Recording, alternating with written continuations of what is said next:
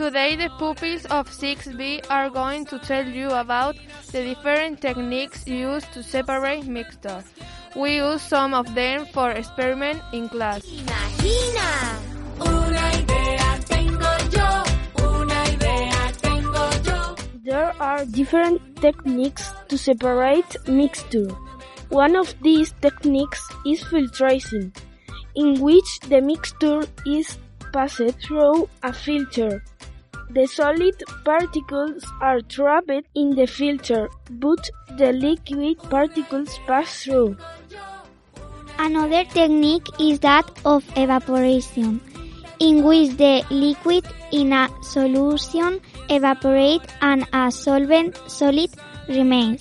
For example, salt and water.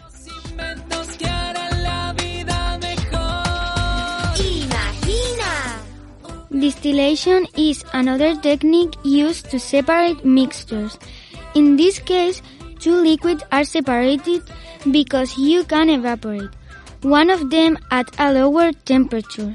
For example, alcohol and water. The last technique is that of dissolution. We separate two components, a soluble solid and an insoluble one. For example, sand and salt.